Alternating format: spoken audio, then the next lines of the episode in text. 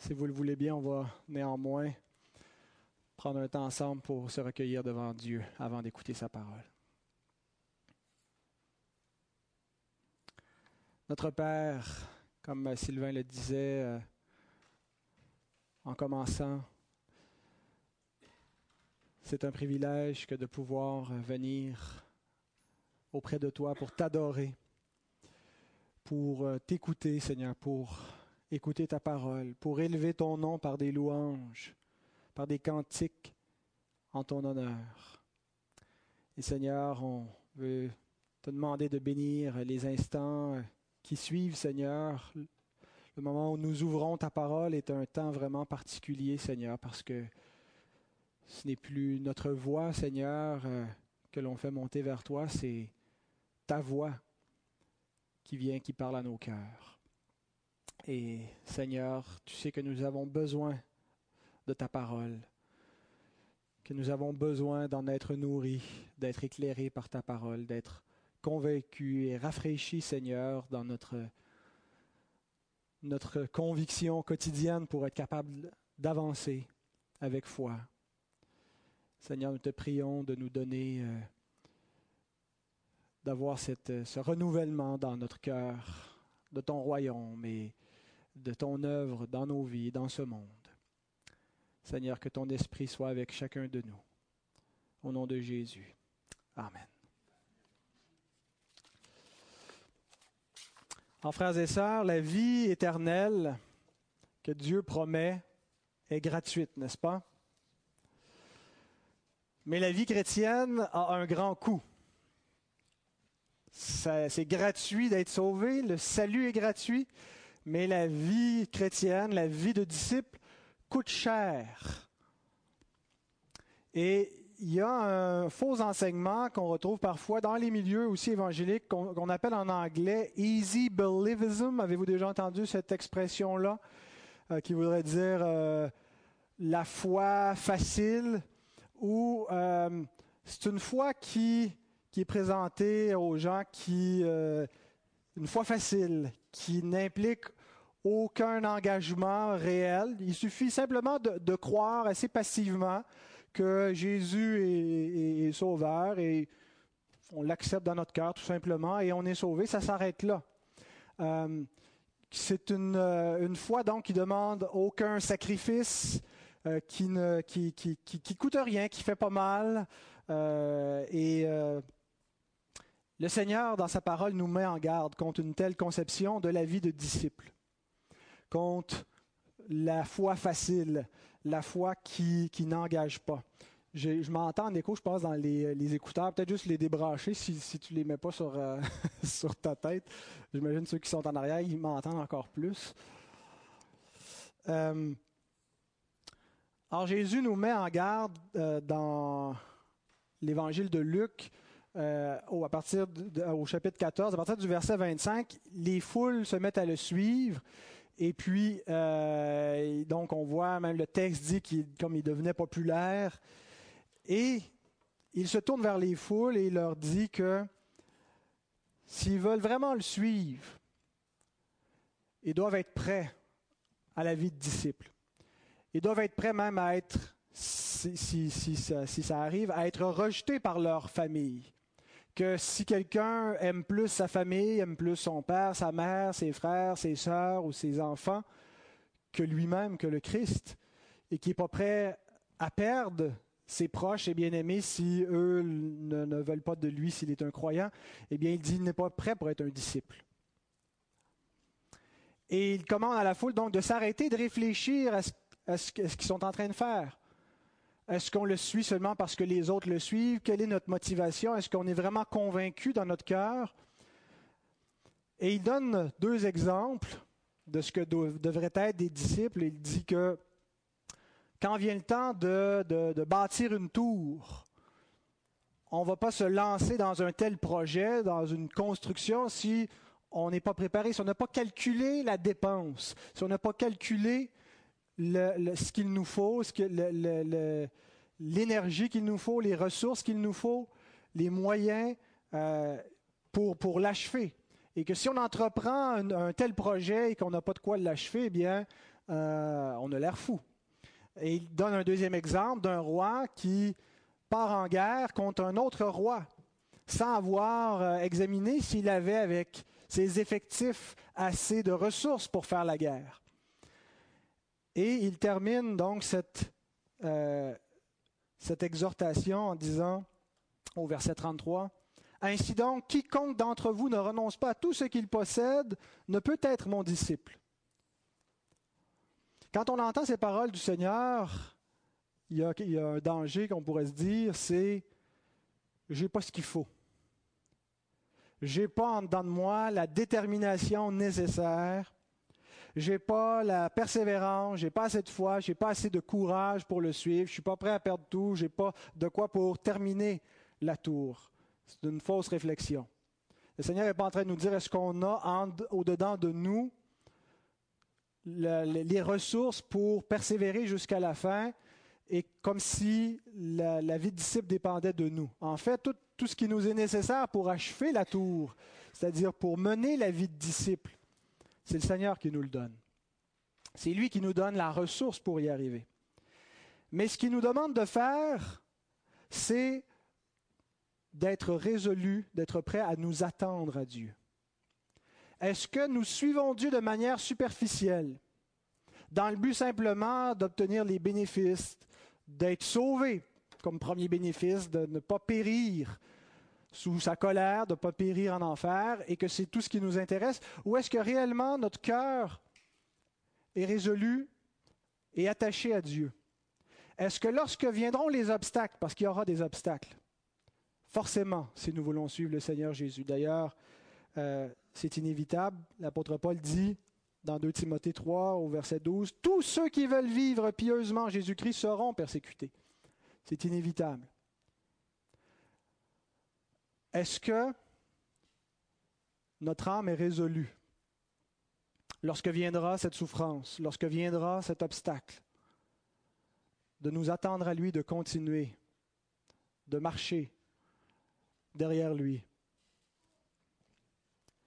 Alors, ce n'est pas qu'on va trouver au-dedans de nous ce qui est nécessaire pour y arriver. C'est lui qui va nous donner la force, qui va nous donner la foi, qui va renouveler notre courage. Mais est-ce qu'on le suit de manière irréfléchie, sans savoir qu'est-ce qu'on fait? Est-ce qu'on a vraiment considéré la chose? Est-ce qu'on a réfléchi que la vie chrétienne, ce n'est pas une vie facile? C'est une vie qui va nous coûter cher, qui va demander des sacrifices, qui va être souffrante et qui va venir avec des persécutions. Parce que nous vivons dans un monde qui est opposé à Dieu. Et lorsque nous portons son nom, lorsque nous l'aimons et que nous voulons vivre pour sa gloire, nous allons attirer sur nous la, la, même haine que le Christ a attirée sur lui dans le monde. Et il dit maintenant à ceux qui le suivent, à ceux qui s'assemblent ici et qui viennent entendre sa parole, voulez-vous vraiment être mes disciples? Êtes-vous prêts à payer le prix le prix de suivre le Seigneur? Nous allons examiner un récit ce matin qui illustre parfaitement ce que nous avons dit jusqu'ici du coût, du prix à payer pour demeurer fidèle à Dieu, pour le suivre non pas juste de manière euh, facile, en, ne voulant faire aucun, aucun sacrifice, en ne voulant subir aucune perte, mais lorsqu'on veut le suivre, lorsqu'on veut vraiment garder sa parole, le Seigneur dit, pourquoi est-ce que vous me dites Seigneur, Seigneur, et vous ne faites pas ce que je dis? Si je suis votre Seigneur, gardez ma parole. Observez mes commandements. Or, si nous voulons le suivre ainsi, il y aura un prix à payer, forcément. Et l'histoire qu'on va voir ce matin illustre parfaitement le prix à payer pour être disciple du Seigneur.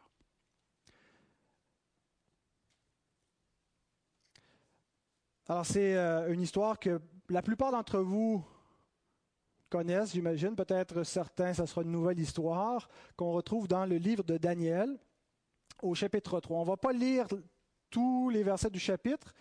Euh, parce que en fait, vous êtes déjà censé les avoir lus cette semaine. On vous a annoncé la semaine dernière le, texte qui serait, qui serait prêché. Alors, vous avez eu une semaine pour le lire et vous familiariser. Mais si ça n'a pas été fait, je vais quand même vous raconter l'histoire. Je vais la résumer. On va lire euh, à mesure qu'on avance dans ce message, les portions du texte de Daniel 3.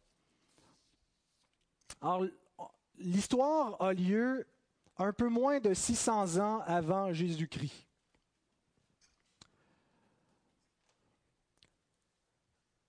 C'est l'empire babylonien qui domine tout le Proche-Orient de cette époque-là. Donc, le territoire, ça n'a pas été le plus gros des empires, mais il couvre entre le golfe Persique et l'Égypte actuelle environ.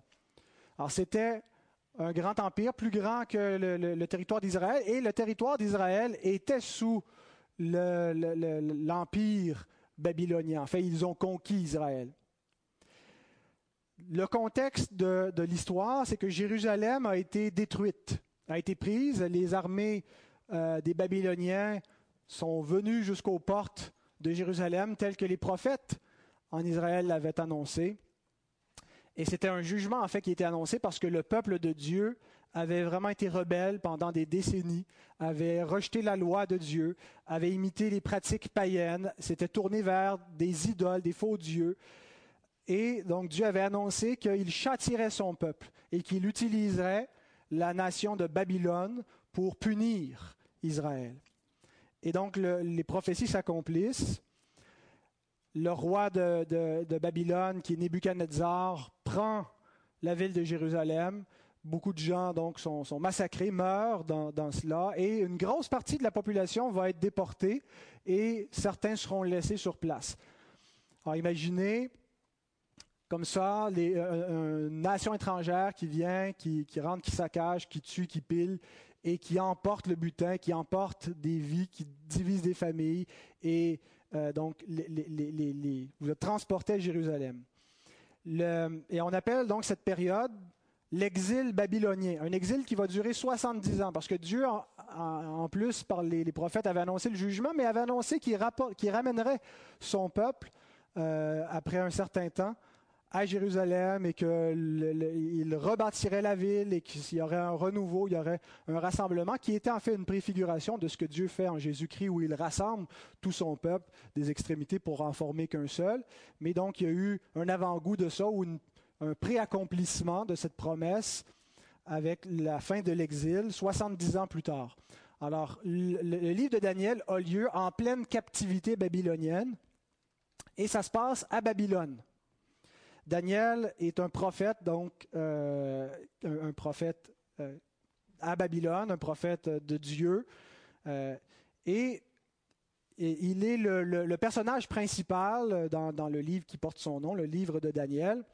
Et il est entouré également de, trois, amis, trois jeunes hommes qui sont Anania, Michaël et Azaria, que les Chaldéens, qui est un autre nom pour dire les Babyloniens, euh, appelleront Shadrach, Meshach et Abednego.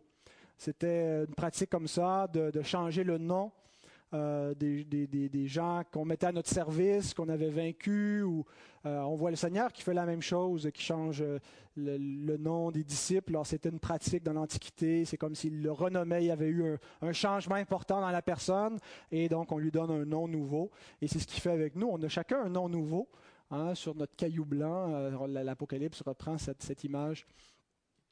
Alors, euh, Shadrach, Meshach et Abednego euh, seront les, trois personnages qui sont dans notre histoire qu'on va voir, les amis de Daniel. Et ces, quatre hommes, Daniel et ses trois amis, ils ont été pris alors qu'ils étaient encore assez jeunes, pendant qu'ils étaient à Babylone, et ils ont été vus comme étant des jeunes hommes beaux de figure, qui, avaient, qui semblaient avoir de l'intelligence, et ils ont été mis à part et, consacrés parmi les, sages qui étaient à la cour du roi de Babylone, et ils devaient donc les préparer pour servir le roi, pour les former dans la sagesse, dans l'astronomie ou l'astrologie. On mélangeait un peu la science avec les croyances euh, à l'époque. Et euh, donc, on devait les former comme cela euh, dans la, sagesse babylonienne et ils, allaient donc servir le roi. Et ils se sont vraiment illustrés par une sagesse qui était plus grande que celle euh, des, autres Babyloniens, des autres jeunes hommes qui étaient probablement formés comme eux. ce qui va les amener à un rang plus élevé. Ils vont recevoir euh, euh, une plus grande place, mais il y a un événement en particulier qui nous est rapporté au chapitre 2 de Daniel qui va les, conduire à, l'élévation. C'est lorsque le roi Nebuchadnezzar, qui était un roi, euh, un roi capricieux, un roi très puissant et, qui pouvait être très cruel, a fait un rêve qui semblait vraiment le troubler et a demandé à ses sages de lui donner l'explication du rêve. Mais là, il ne voulait pas s'en faire passer une petite vite. Alors il a dit, je ne vous raconterai pas mon rêve. Vous devez me raconter le rêve que j'ai fait et me donner l'explication. Alors les sages ont dit, mais c'est impossible. Racontez-nous le rêve et on va vous dire l'explication. Il dit, non, parce que vous allez m'inventer une explication bidon. Je veux que vous soyez capable, si vraiment l'Esprit des dieux est en vous, vous allez être capable de me révéler le rêve que j'ai fait et me dire l'explication. Et là, les, sages sont incapables. Ils disent qu'il n'y a aucun roi qui a osé demander une telle chose. C'est impossible. Alors le roi décide de tous les mettre à mort, de les, faire exécuter. Et, pendant que l'exécution avait lieu, Daniel apprend cette chose et il dit, mais pourquoi le roi fait une telle chose Qu'il me laisse un peu de temps euh, et, on va lui donner l'explication du rêve. Alors il y a un sursis qui est accordé. Daniel implore l'Éternel le Dieu de la Bible, il, le prie, il, cherche sa face, et Dieu lui révèle le rêve que Nebuchadnezzar, parce que, que, Nebuchadnezzar a fait, parce que c'était, un, c'était une vision, c'était un songe que Dieu avait donné à Nebuchadnezzar pour lui révéler la suite des temps. On reviendra sur le rêve un peu, plus tard, mais alors Daniel se, pointe devant le roi et lui dit le rêve qu'il a fait et lui donne l'explication selon ce que Dieu lui révèle. Et donc, le, roi Nebuchadnezzar est, ébloui de la sagesse qui est dans ce jeune homme, et il reconnaît que, son Dieu est véritable. Euh, bien sûr, il n'est pas converti à ce moment-là, il sert d'autres dieux, mais il était prêt, euh, c'était des, des, polythéistes, reconnaît toutes sortes de dieux. Alors, euh, il, le promeut euh, vraiment à la cour du roi comme étant le chef de, de tous ces, sages et ces astrologues. Daniel occupe cette place et Daniel plaide pour que ses trois amis reçoivent le, gouvernement de la province de Babylone. Alors, Daniel est auprès du roi et ses trois amis, Shadrach, Meshach et Abednego, sont vraiment les, les gouverneurs de la place de la province avec lui. Alors, on a les, Hébreux comme ça qui ont été élevés par le Seigneur. Et regardez comment le chapitre 2 se termine. Versets 48 et 49 du chapitre 2. Ensuite, le roi éleva Daniel et lui fit de nombreux et riches présents, et lui donna le commandement de toute la province de Babylone et l'établit chef suprême de tous les sages de Babylone. Daniel pria le roi de remettre l'intendance de la province de Babylone à Shadrach, Meshach et Abednego, et Daniel était à la cour du roi. Alors, c'est exactement ce que je vous ai dit.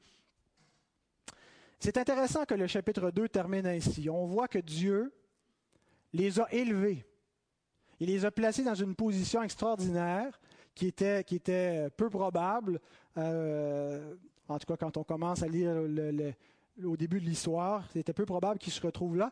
Mais Dieu va maintenant les éprouver. Hein, ils sont comme au plus haut, tout va bien, la vie est belle, ils vont être dans la richesse, la facilité. Hein, finalement, ça ne sera pas difficile, cette captivité-là. Mais immédiatement, le chapitre 3 vient l'épreuve. Daniel est totalement absent du chapitre 3, on ne sait pas pourquoi. Ah, ça a lâché, ça? Bon. Il faut, cliquer deux fois rapidement sur l'icône. Ouais. C'est ça. Là, il va recommencer au début, fait que peut-être l'amener où ce qui était. Ah, il était là, bon. Alors, Daniel est absent du chapitre 3. On ne sait pas où est-ce qu'il est. Les, commentateurs euh, ont spéculé toutes sortes. Il est peut-être en voyage, il est peut-être malade, on ne sait pas. Mais bon, l'histoire se passe uniquement avec ses trois amis. Alors, qu'est-ce qui se passe au chapitre 3? Le roi fait dresser une immense statue. Euh, les mesures nous sont données en coudées, mais quand on convertit, si vous avez une application sur votre iPhone pour convertir les, coudées en pieds, je ne pense pas qu'il y, a la mesure des coudées, mais euh, ça donne 90 pieds de hauteur par 9 pieds de large. Ah, c'était immense, vraiment immense comme, statue. Et elle est couverte d'or. Il était probablement plaqué, j'imagine qu'elle n'était peut-être pas tout en or, mais en tout cas, il y avait de l'or dessus. Et ce qui est intéressant, euh, cette statue, bon, est-ce qu'elle était à son effigie, à l'effigie de son Dieu, mais c'est vraiment, ça nous dit à plusieurs reprises, la statue que le roi Nebuchadnezzar a fait ériger, euh, qui, était, qui, était vraiment un, signe religieux parce qu'il amenait tout le monde à se prosterner devant, c'est ce qu'on va voir. Mais c'est intéressant quand on fait le parallèle avec la statue qui fait l'objet du rêve au chapitre 2, n'est-ce pas? Le rêve de Nebuchadnezzar, qui demandait euh, d'être expliqué, qui était un songe, en fait, il a rêvé à une statue. Et elle n'était pas toute en or. Elle avait la tête en or seulement. Et la tête, Daniel dit qu'elle représente l'empire babylonien. Il dit, cette tête, c'est toi, c'est ton royaume, ça te représente. Mais après toi va venir un autre royaume qui n'aura pas la même gloire que le tien, et c'était la poitrine et les bras de la statue qui étaient en argent, qui représente le royaume médo-perse, les Mèdes et les Perses qui vont succéder. Et après ce royaume viendra un autre royaume, un peu plus bas, le ventre et les cuisses de la statue étaient faits de bronze, qui représente l'empire grec, qui va venir beaucoup plus tard. Et finalement, les jambes, le reste des jambes et les pieds de la statue étaient en fer, qui représente le royaume romain. Et, donc, c'est Dieu qui avait révélé la suite des temps dans ce rêve, qui avait annoncé les empires qui allaient se succéder. Ah, si on fait le parallèle avec le Nouveau Testament, lorsque Paul dit quand les temps furent accomplis, tous ces empires avaient un but particulier dans le dessein de Dieu, d'amener l'accomplissement des temps dans le but d'amener l'Évangile et d'amener l'Évangile aux païens. Euh, alors on voit vraiment Dieu est souverain sur les nations, sur les peuples, c'est lui qui dirige l'histoire, qui fait arriver, et, ce que Dieu a annoncé, parce que c'est clair que la prophétie de Daniel a été écrite bien avant euh, l'arrivée de l'Empire grec et de l'Empire romain, et c'est effectivement dans cet ordre-là que les empires se sont succédés, tel que la parole de Dieu l'a annoncé à l'avance. Mais le roi Nebuchadnezzar n'a pas fait une statue avec la tête en or, le, tronc en argent, en bronze et en fer par la suite. Il a fait une statue tout en or. Et euh, on pourrait euh, voir dans cela une espèce de défiance où il dit non, il n'y aura que mon royaume. Il n'y aura que ma gloire. Et on voit souvent cette attitude défiante dans le cœur de l'homme qui refuse de s'incliner devant Dieu, devant ses décrets, devant son autorité, devant ses commandements, devant sa loi.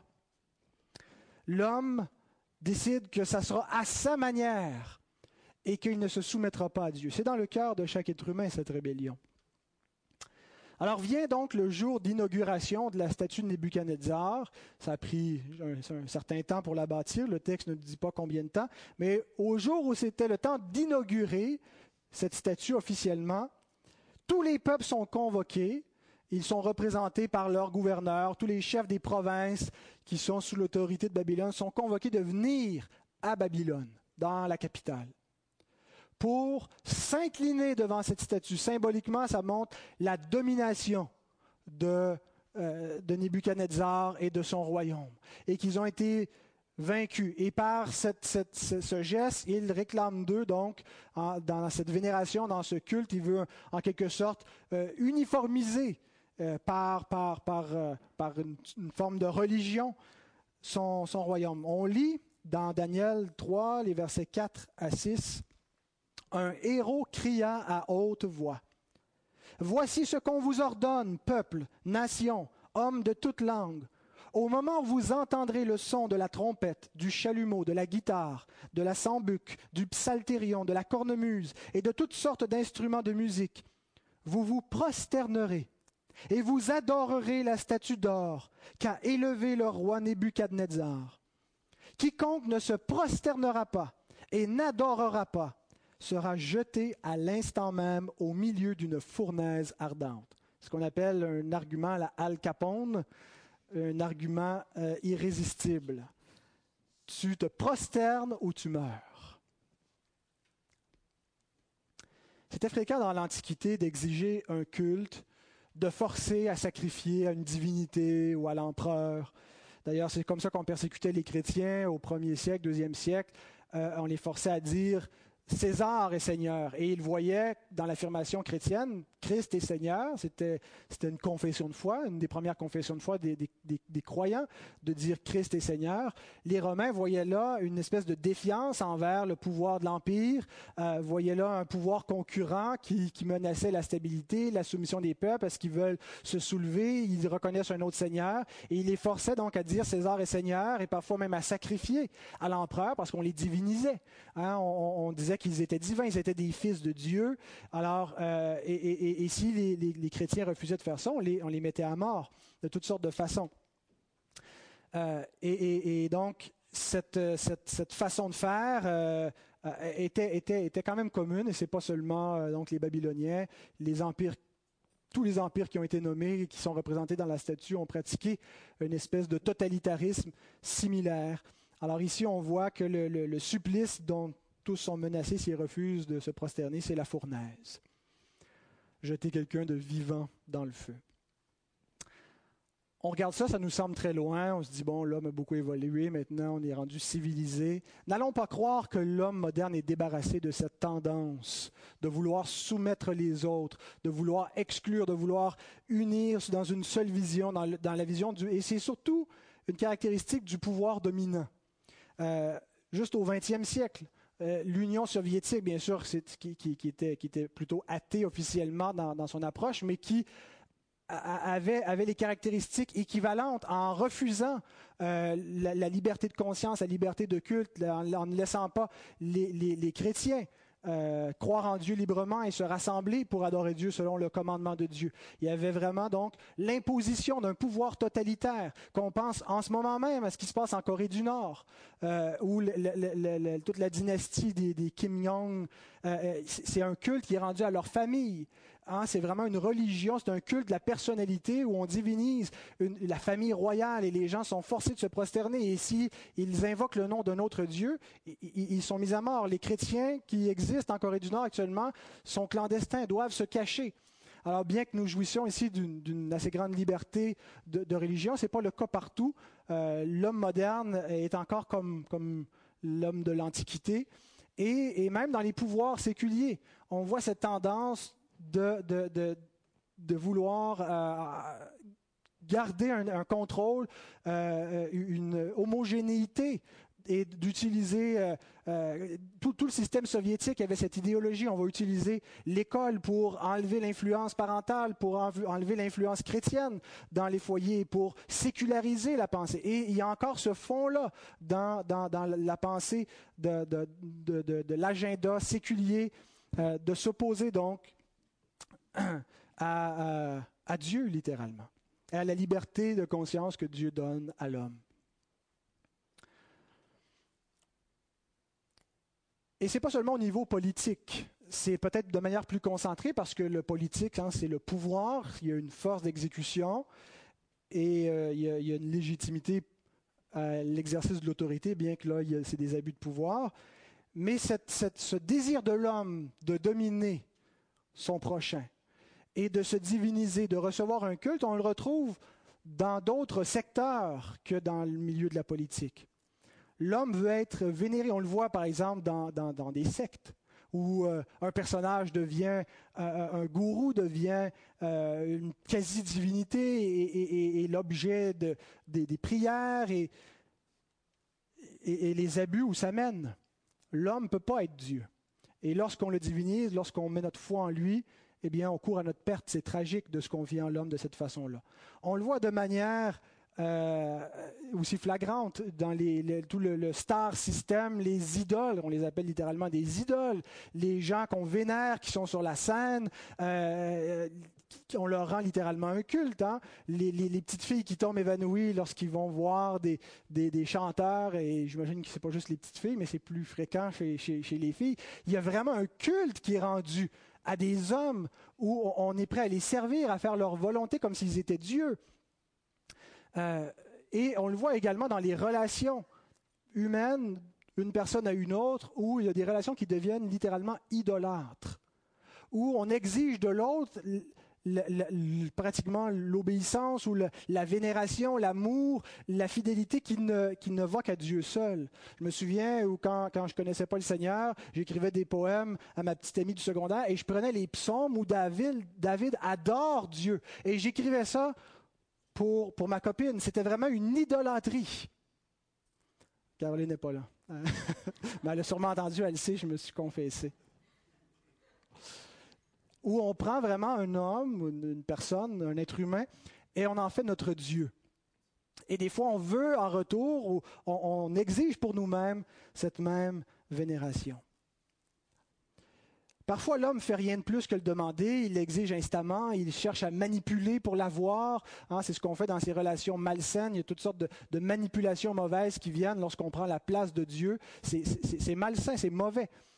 Mais des fois, l'homme est littéralement prêt à jeter dans la fournaise celui qui refuse de lui donner cette obéissance, de lui donner entièrement son cœur. Soyez certains que si vous avez donné votre cœur à Dieu, les idoles tenteront de le reprendre. Et c'est un peu le, le point central de mon message. On vit dans un monde rempli d'idoles. Et le monde, qui et ses idoles finalement fonctionnent sous, le, le principe du malin, sont en, rivalité, en compétition contre Dieu et n'acceptent pas l'exclusivité de Dieu. Le monde refuse donc cette... Euh, que Christ soit un chemin, ce n'est pas un problème. De dire que Christ est le seul chemin, ça c'est refusé. Et le monde va s'opposer à cela. Alors soyez certains que si votre cœur est à Dieu, vous allez vous buter contre les idoles qui vont, comme on le voit dans cette histoire, tenter de vous faire fléchir le genou. Alors Shadrach, Meshach et Abednego sont dans cette foule qui est convoquée, ils sont des, des gouverneurs et eux aussi sont, reçoivent l'ordre avec tous les autres de se prosterner et d'adorer cette statue. De donner la révérence, l'hommage, qui va à Dieu seul, mais de la donner à une idole, qui représente un homme, qui représente un pouvoir terrestre. Et ils refusent de le faire. Et ils sont stoulés, ils sont dénoncés, des gens qui les voient, peut-être qu'ils attendaient juste une occasion pour euh, essayer de leur faire du tort parce qu'ils étaient jaloux de la position qu'ils occupaient, les dénoncent à Nebuchadnezzar, ils, il, vraiment, ils, euh, font un pep talk pour, le, pour, pour, pour inciter Nebuchadnezzar à, avoir de la colère, de l'amertume contre, contre, ces hommes. Il dit, ne tiennent pas compte de ton ordre, ils méprisent tes dieux, ils te méprisent, tu leur as accordé un grand pouvoir et tu vois, ils ne, ils ne font rien de toi, ils t'insultent. Alors le roi est en colère et les fait venir devant eux et voici ce qu'il leur dit au chapitre 14, au verset 14 et verset 15. Nebuchadnezzar prit la parole et leur dit, est-ce de propos délibérés, Shadrach, Meshach et Abednego, que vous ne servez pas mes dieux et que vous n'adorez pas la statue que j'ai élevée? Hein, il, veut valider, est-ce que c'est vrai? Ce qu'on me dit? Est-ce que c'est à point levé? Est-ce que c'est vraiment, euh, est-ce que c'est la vérité? Est-ce que c'est délibérément que vous ne vous prosternez pas?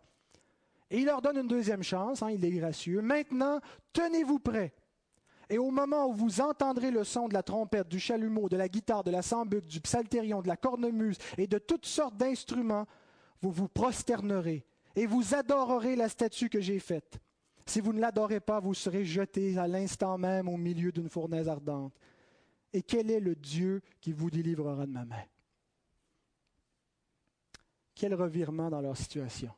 Chapitre 2 termine ils ont été élevés dans la gloire, ils sont reconnus comme des hommes remplis de sagesse, éclairés de Dieu. On leur confie l'autorité de la province. Et immédiatement, quelques instants après, ils sont menacés d'être jetés vivants dans la fournaise ardente. Qu'auriez-vous fait à leur place? J'ai l'impression que je me serais convaincu qu'il valait mieux ne pas trop m'entêter contre le roi jusqu'à la fournaise, que je me serais trouvé de bonnes raisons. Je pourrais toujours me repentir après. J'essaie d'imaginer les bonnes raisons pour ne pas me jeter dans la fournaise. Quels arguments est-ce qu'on pourrait leur suggérer à ces trois hommes? Écoutez, les boys, vous avez une position influente. C'est pas pour rien que Dieu vous a placé là. Dieu vous a placé à la tête de la province. C'est pas pour vous faire mourir. C'est parce que là, vous pouvez exercer une influence positive en Babylone. Vous pouvez combattre les, idoles. Alors, si, maintenant là, vous, vous, vous vous entêtez et vous mourrez mort, vous n'aurez aucune influence. À quoi sert une influence si on ne l'exerce pas quand c'est le temps? Hmm? On entend ça parfois, des gens qui euh, sont dans une position et veulent pas se compromettre parce qu'ils disent je risque de perdre ma position et je pourrais plus avoir une influence chrétienne. Quand vient le temps d'exercer l'influence chrétienne, si on ne l'exerce pas, à quoi ça sert d'occuper cette position? Si Shadrach, Meshach et Abednego décident de vouloir garder leur soi-disant influence, c'est une erreur. Parce qu'en réalité, ils n'exercent aucune influence. Et en fait, ils vont exercer une mauvaise influence s'ils fléchissent le genou. Pensez, pensez aux Hébreux, aux autres Hébreux, qui les voient comme modèles. Ils disent, ah, ben, si eux, ces hommes-là, auxquels Dieu a parlé, c'est clair, que Dieu a élevé à cette position, se prosternent, donc ça doit être correct de le faire. On peut probablement rendre un culte aux idoles et à Dieu. Ils auraient plus d'influence en mourant fidèles qu'en vivant compromis. Un autre argument qu'on pourrait leur suggérer, c'est de dire, écoutez, il n'y a rien qui vous empêche d'adorer Dieu aussi. Il n'est pas en train de vous dire que vous ne pouvez plus adorer Dieu. C'est un polythéiste, Nebuchadnezzar. Vous pouvez continuer d'adorer l'Éternel. Vous avez juste à faire un geste devant une idole qui implique rien. Vous n'êtes même pas obligé dans votre cœur de reconnaître cette idole-là. Vous faites juste vous incliner comme si vous ramassiez quelque chose par terre. C'est juste, c'est juste un geste, ça ne veut rien dire. Préserver votre vie vaut bien une génuflexion, n'est-ce pas? On peut se convaincre par des syllogismes comme ça. Et c'est ce qu'on fait souvent. Hein. On trouve des façons de justifier le péché, de dire que c'est n'est pas vraiment un péché, que Dieu l'accepte. Mais Dieu donne un commandement express, explicite, où il interdit de se prosterner devant d'autres dieux. S'incliner juste gestuellement, même devant des idoles, est interdit par Dieu. Nous lisons dans Exode 34, verset 14, Tu ne te prosterneras point devant un autre Dieu, car l'Éternel porte le nom de jaloux et il est un Dieu jaloux. Se prosterner voulait dire se soumettre, même si c'est de mauvais cœur. Il pouvait se soumettre de mauvais cœur, mais s'il se prosterne, il se soumettent quand même devant un autre Dieu. On pourrait leur dire, mais écoutez, Shadrach, Meshach, Abednego, la parole de Dieu nous dit qu'il faut se soumettre aux autorités, que toute autorité a été établie par Dieu et que nous devons obéir aux autorités. Et c'est vrai que nous devons nous soumettre aux autorités établies par Dieu, pas les, les autorités autoproclamées, mais les autorités qui viennent de Dieu dans toutes choses qui sont licites. Et que nous avons le devoir de résister aux autorités lorsqu'elle nous demande de transgresser les commandements de Dieu. Si une autorité veut vous interdire de rendre un culte à Dieu ou de partager l'Évangile, de faire connaître le nom de Dieu, de vous réunir avec vos frères et vos sœurs, vous n'êtes pas soumis à cette autorité-là parce qu'il y a une autorité plus grande qui est celle de Dieu qui vous commande. Et qui est l'autorité, il n'y a pas une autorité au-dessus de Dieu et il n'y a aucune autorité qui peut renverser celle de Dieu. Alors nous sommes soumis aux autorités humaines lorsqu'elles sont légitimes, lorsqu'elles exercent légitimement un pouvoir, lorsqu'elles nous demandent des choses qui sont conformes à ce que Dieu veut. Mais nous devons leur résister lorsqu'elles nous demandent de transgresser les commandements. Mais Shadrach, Meshach, Abednego, juste le bon sens, là. Ce n'est pas raisonnable de mourir pour ses croyances, c'est du fanatisme. Vous n'êtes pas des fanatiques, vous êtes des hommes raisonnables, vous êtes des hommes sensés, franchement. Le fanatisme, ce n'est pas de mourir pour ses convictions, mais de faire mourir quelqu'un à cause de ses croyances. Les fanatiques dans cette histoire, c'est plutôt Nebuchadnezzar, et non pas les trois Hébreux. Dieu est le seul qui peut exiger l'exclusivité d'être Dieu. Il est le seul qui peut clamer ce pouvoir, cette autorité. Quand Dieu parle des idoles, il dit ce sont des idoles muettes. Elles, ne peuvent rien créer, elles n'ont aucun pouvoir, elles n'ont donc aucune légitimité pour réclamer le culte qu'elles réclament. Dieu seul a cette légitimité. Et ce n'est pas du fanatisme de résister aux hommes lorsqu'ils veulent nous empêcher de rendre à Dieu le culte que Dieu exige de nous. Et même si c'est au prix de notre vie. L'enjeu de cette histoire est le suivant, c'est de savoir qui est le Maître. Qui est Dieu? Est-ce l'Éternel ou les idoles?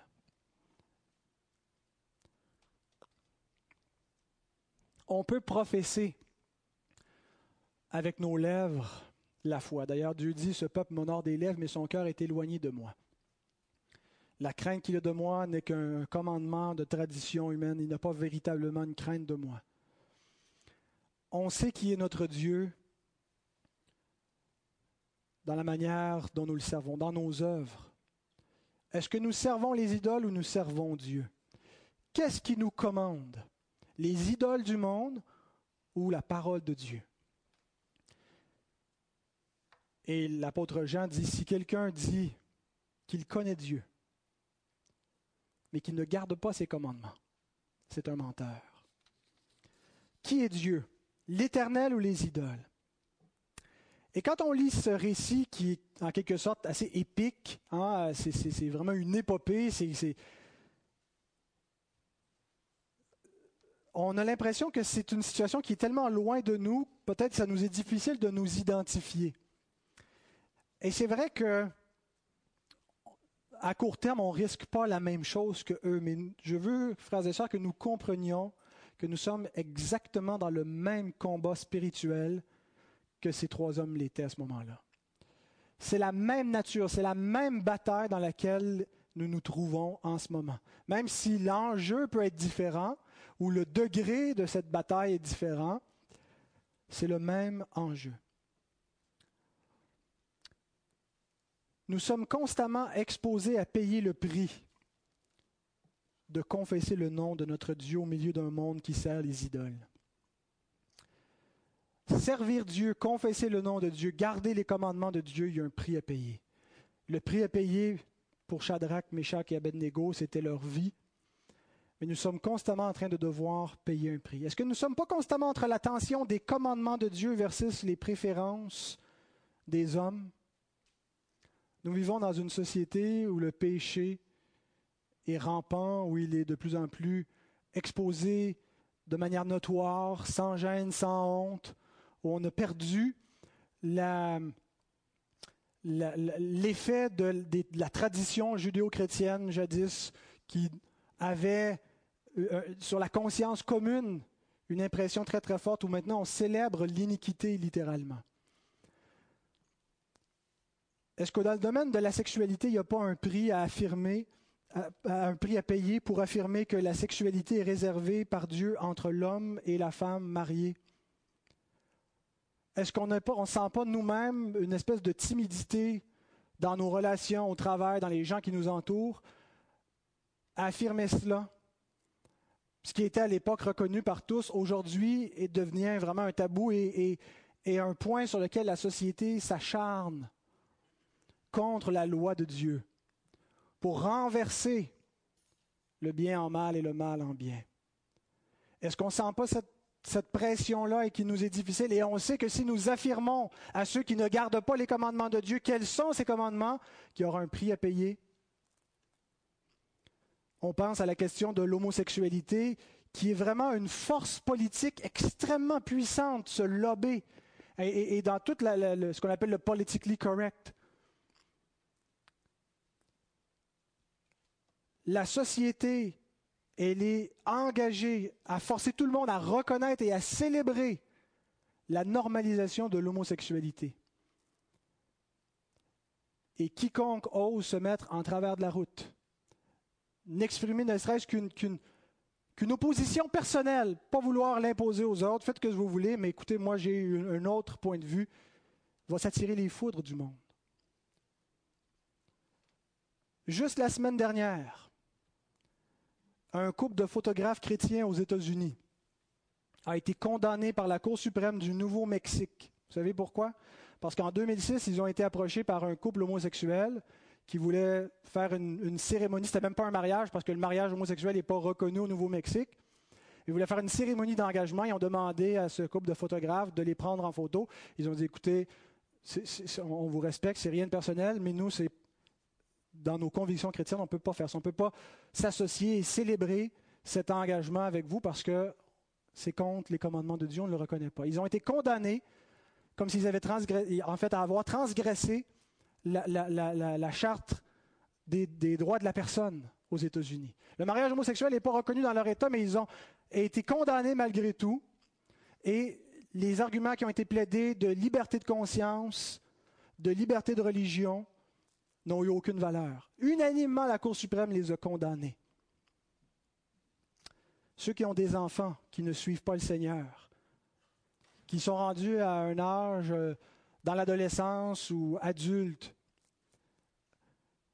vous savez quelle pression est-ce que vos enfants exercent sur vous dans le domaine de la sexualité lorsqu'ils ne gardent pas les commandements de Dieu? Comment il y a une pression constante où on sent est-ce qu'on est, est, qu'on est vieux jeu, est-ce qu'on est fermé d'esprit, c'est quoi notre problème? De vouloir affirmer la parole de Dieu. Et on reçoit des menaces. Et ce n'est pas seulement les enfants, n'est-ce pas? Euh, une sœur me racontait que quand, sa maman est décédée, son père a une nouvelle compagne, il ne s'est pas marié avec elle, et elle, elle, était vraiment euh, euh, méprisée par sa famille parce qu'elle refusait que lorsque son père venait à la maison, de, leur, lui donner une chambre avec sa compagne. Va à l'hôtel, mais sous mon toit, c'est la parole de Dieu qui domine. Je ne sers pas les idoles, je sers Dieu. Je ne sers pas ton plaisir, je ne veux pas t'accommoder, je veux servir Dieu.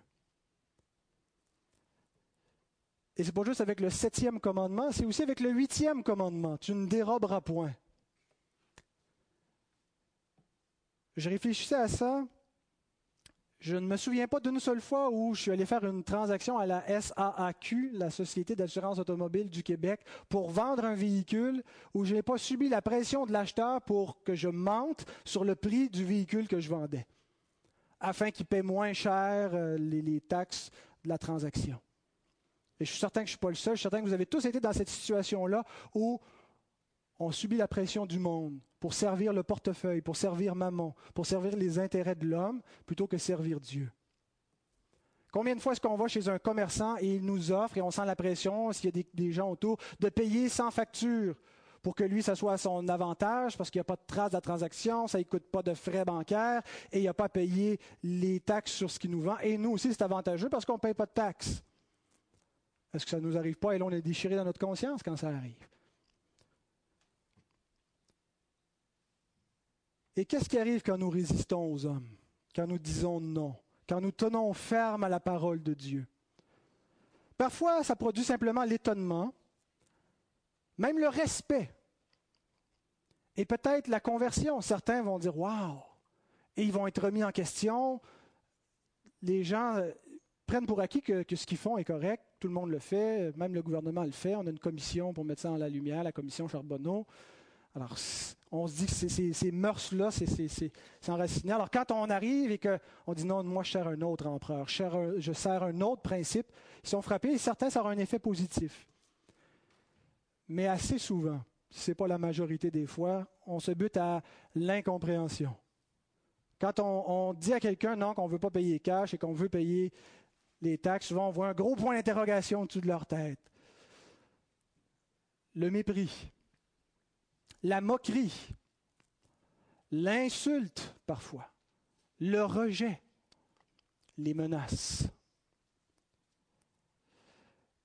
Et quand vient tout cet arsenal, on est tenté de fléchir le genou, tenté d'acheter la paix, d'acheter la relation, tenté de faire des compromis, tenté de renier Dieu. Et nous le faisons souvent. C'est pas vrai qu'on se tient toujours debout. Je n'ai pas un discours triomphaliste et le but de mon exhortation, c'est pas de vous dire qu'on va avoir un score de 100% et qu'on peut avoir un score de 100%. J'ai l'impression que dans un monde rempli d'idoles, tôt ou tard, on se bute sur une idole et on fléchit le genou. Vous savez, l'idolâtrie, c'est le principal péché parce que c'est la mère de tous les péchés. Le premier commandement, tu n'auras pas d'autre Dieu devant ma face. En fait, il est nécessaire pour obéir tous les autres commandements. Quand vient l'idole maman, ce qui va faire qu'on ne le servira pas, c'est parce qu'on respecte le premier commandement. Tu n'auras pas d'autre Dieu devant ma face. Je vous rappelle qu'il n'était que trois qui n'ont pas fléchi genoux. Il y a d'autres Hébreux, hein, ils n'ont pas été juste quatre à être transportés à Babylone. Il n'était trois. Trois qui n'ont pas fléchi le genou. Est-ce qu'il y avait le mépris même de leurs propres compatriotes?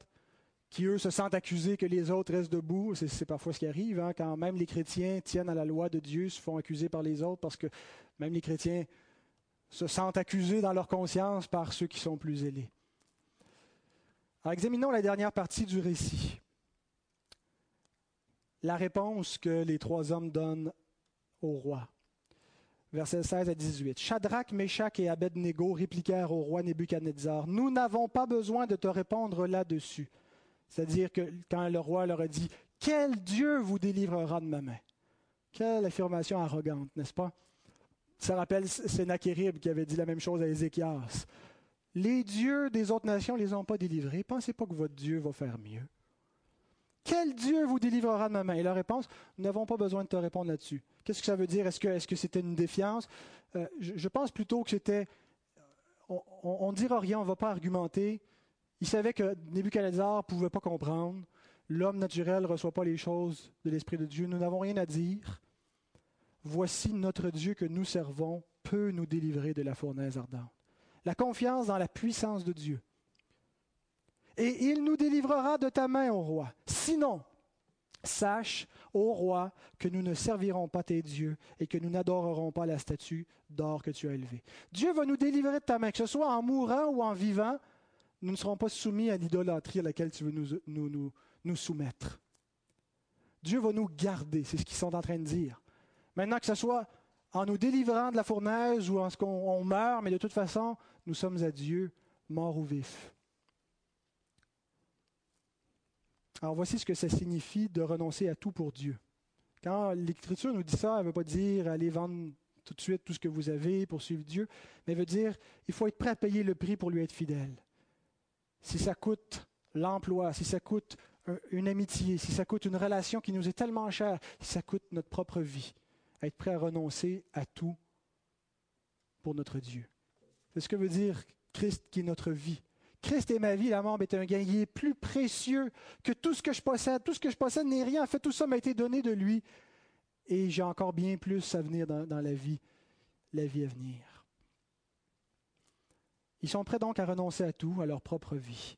Ils s'attendent entièrement à Dieu. On voit dans leur réponse où ils affirment, ils confessent la souveraineté de Dieu. Tu dis quel Dieu peut nous délivrer de ta main? Notre Dieu peut nous délivrer de ta main. Notre Dieu est souverain. Ils ne se laissent pas ébranler dans leur foi, dans, leur, dans la foi qu'ils ont dans les Écritures. Ils croient ce que Dieu dit. Et Dieu va nous délivrer si telle est sa volonté. On est parfois triomphaliste. Hein. On se dit, si j'obéis, Dieu va me récompenser.